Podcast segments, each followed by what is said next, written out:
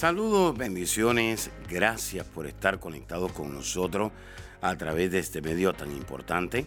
Soy el pastor Kerwin Castillo, pastor del Ministerio Internacional El Rey Jesús en la ciudad de Cape. Y quiero invitarle a que reciba estas enseñanzas que de seguro van a edificar su vida, su liderazgo, su familia y van a transformar su vida espiritual, su economía y su salud física. Saludos amigos, bendiciones, gracias una vez más por estar aquí al pie del cañón y estar atento a todas estas enseñanzas que estamos impartiendo. Sabe que anteriormente les traje una serie sobre la presencia de Dios manifestada. Ahora quiero enseñarles cómo buscar la presencia de Dios. Y esto es muy importante porque muchas personas creen que buscan la presencia de Dios, pero en realidad no la están buscando la presencia de Dios. A veces nos equivocamos y pensamos que pedir cosas materiales o pedir necesidades personales, eso significa buscar la presencia de Dios. Ahora, no es malo hacer pedidos al Señor, porque la Biblia dice, pedid y se os dará. Pero cuando usted pasa de pedir para usted comenzar a pedir por otro, su nivel de oración cambia. Se lo vuelvo a repetir, cuando usted pasa de pedir para usted y comienza a pedir por otros, su nivel de oración cambia. Es decir, porque usted no anda en busca de suplir sus necesidades, sino de suplir las necesidades de otras personas. Generalmente, pues todos hacemos peticiones a Dios, ya sea que nos dé fuerza, que nos dé descanso, ya sea que nos deje dormir, ya sea que Dios supla alguna área de nuestra vida. Todos hacemos peticiones.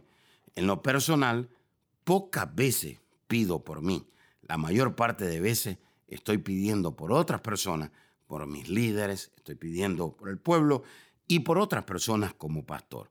Sin embargo, pues quiero que sepa que hay un momento donde usted pasa su nivel de oración para pedir por otro, su nivel de oración va a cambiar. En Isaías capítulo 6, versículo 8, vemos a un hombre cómo pasa su nivel de oración de necesidad a un nivel de necesidad para decir, Señor, yo quiero ser un canal de bendición para tu vida. Isaías capítulo 6, versículo 8. Después oí la voz del Señor que decía, ¿a quién enviaré? ¿Y quién irá por nosotros? Entonces respondí yo, heme aquí, envíame a mí. Hay una traducción que dice, yo quiero ser tu mensajero, yo quiero ser tu canal. Aquí Dios está sosteniendo una relación con un hombre que más tarde se convierte en el profeta Isaías. Es decir, este hombre no estaba conformado, este hombre no estaba apático, este hombre no estaba desanimado, este hombre no quería renunciar a una responsabilidad. Este hombre quería firmar un pacto con Dios y le dice, Dios, yo no te voy a pedir por algo mío, yo lo que quiero ser es un mensajero tuyo. Yo quiero predicar las buenas noticias tuyas. Yo quiero decirle a otras personas que tú eres un Dios vivo, que tú eres un Dios real, un Dios que cambia, un Dios que transforma, un Dios que da una nueva oportunidad. Entonces, en otras palabras, Isaías le dice, yo quiero ser un canal para que la gente reciba su necesidad, para que la gente reciba su milagro. La pregunta es la siguiente, ¿qué necesitamos para suplir las necesidades de otro? Y esta es una pregunta muy importante. ¿Qué necesitamos? Para suplir las necesidades de otros, debemos buscar a Dios apasionadamente. Hay gente que busca a Dios por rutina, hay gente que busca a Dios mecánicamente, hay gente que busca a Dios porque no le queda otra, pero no buscan a Dios apasionadamente. Buscar la presencia de Dios, oído, es querer tener un encuentro cara a cara con Dios. Sí, eso es lo que significa buscar la presencia de Dios. Cuando usted busca la presencia de Dios, usted va a querer tener un encuentro cara a cara con Dios. Dice Éxodo capítulo 33, versículo 11. y hablaba Jehová a Moisés cara a cara, como habla cualquiera su compañero. Y él volvía al campamento, pero el joven Josué, hijo de Nun, su servidor, nunca se apartaba de en medio del tabernáculo. ¡Qué impresionante! ¿Quién heredó el liderazgo de Moisés? ¿Quién heredó el propósito, los planes que Dios tenía con Moisés? Nada más y nada menos que Josué, porque Josué siempre estaba conectado con el hombre de Dios. Cada vez que la presencia de Dios descendía, cada vez que Moisés hablaba cara a cara con Dios, ahí estaba Josué en la puerta del tabernáculo, con una toalla, con un vaso de agua, como escudero, listo, preparado para servir al hombre de Dios. Cuando usted sirve de corazón, eventualmente usted recibirá una herencia de ese hombre de Dios. Pero cuando usted sirve por eh, desánimo, porque no le queda otra, automáticamente usted será descalificado. Así que Moisés hablaba cara a cara con Dios. Ponga atención, porque esto es muy importante. Cuando usted sostiene encuentros cara a cara con Dios, usted comenzará a conocerlo. Como pastor, sí, cuando usted comience a tener encuentros cara a cara con Dios, usted comenzará a conocerlo. Es decir, usted va a comenzar a tener una relación más cercana, más constante y más fuerte con Dios. Hay personas que tienen una relación con Dios distante. Hay personas que tienen una relación con Dios de vez en cuando. Y hay otros que tienen una relación con Dios un poco débil. Sin embargo, cuando usted tiene un encuentro cara a cara con Dios, usted va a tener una relación cercana. Usted va a tener una relación constante y fuerte con el Señor. Ponga atención, en el lugar donde usted busca a Dios, usted se hará uno con Él en el Espíritu. Es decir, hay personas que cuando buscan a Dios distante, de vez en cuando, lamentablemente se están perdiendo de hacerse uno con Dios en el Espíritu. Sí, esto es muy importante que usted lo entienda. En el lugar donde usted busca a Dios, usted se va a hacer uno con Él en el Espíritu. Mire lo que dice el apóstol Pablo en Gálatas capítulo 2, versículo 20. Esto está tremendo. Dice, con Cristo estoy juntamente crucificado y ya no vivo yo, mas vive Cristo en mí.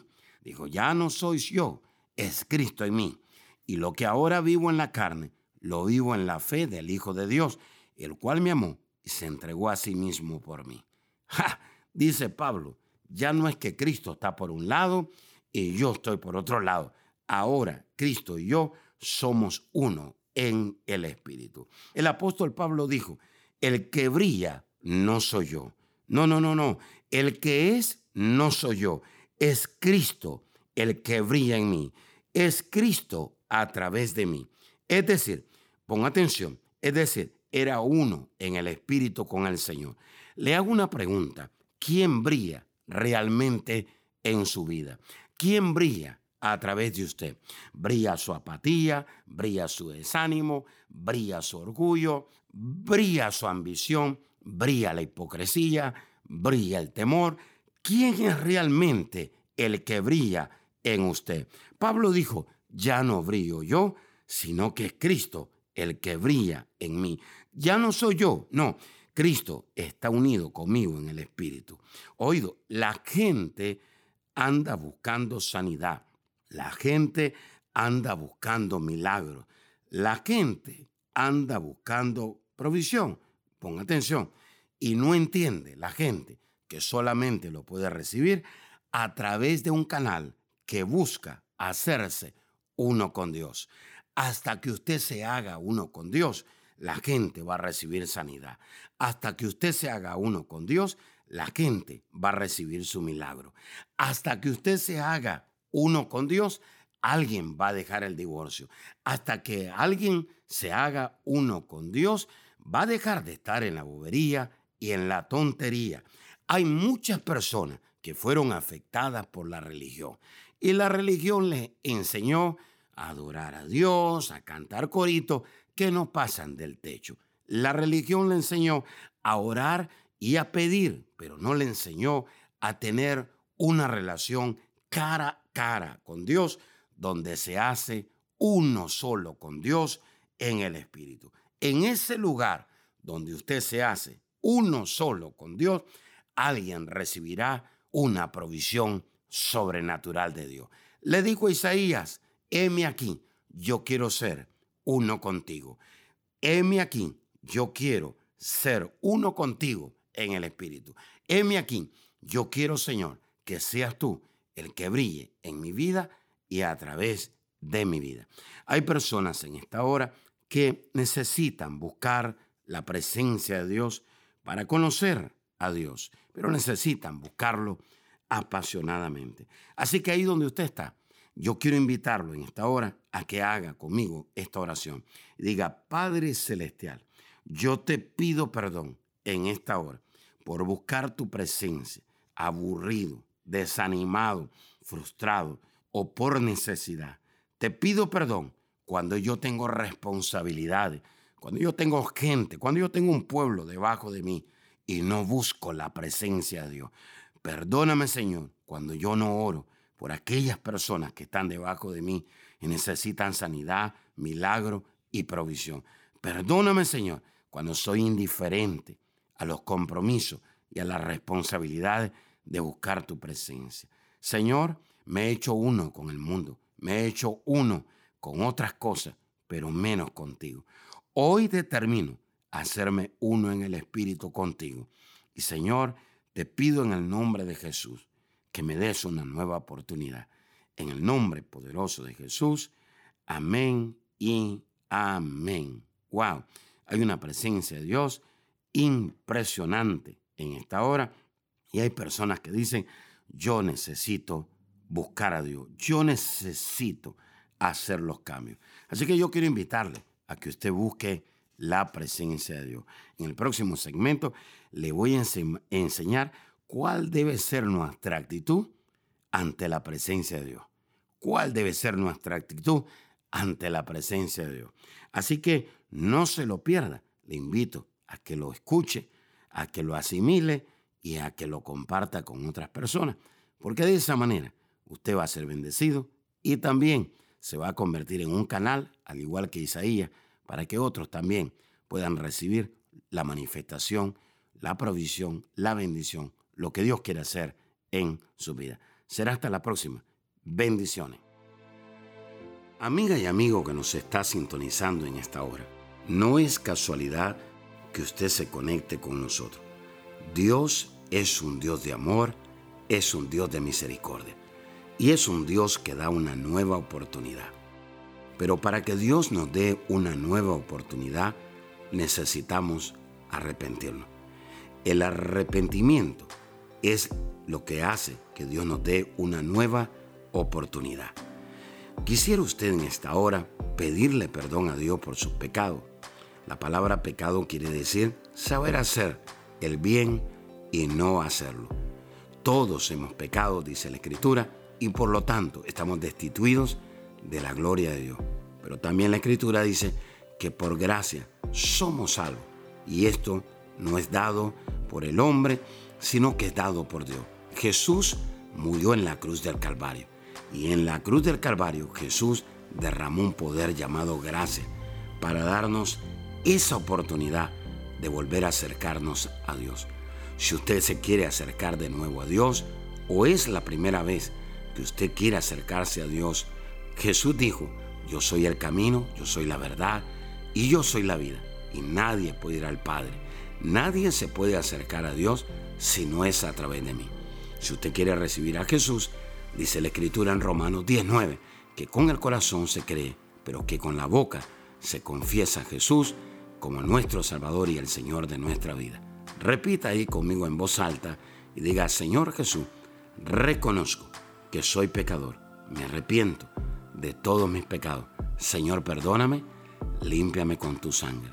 Gracias Jesús, porque si hoy muero, al abrir mis ojos estaré en tu presencia, porque tú eres mi Salvador y mi Señor. En el nombre de Jesús, amén y amén. Si usted hizo esta oración con nosotros, gracias. Queremos invitarle a que usted se congregue en una iglesia que tenga visión, que se derrame el poder del Espíritu Santo, que la presencia de Dios sea real, donde hayan sanidades, milagros y donde su vida y su familia sean transformadas. Si usted quiere mayor información, le podemos conectar con una iglesia ahí en su ciudad o en su nación. Por favor, llámenos o escriban.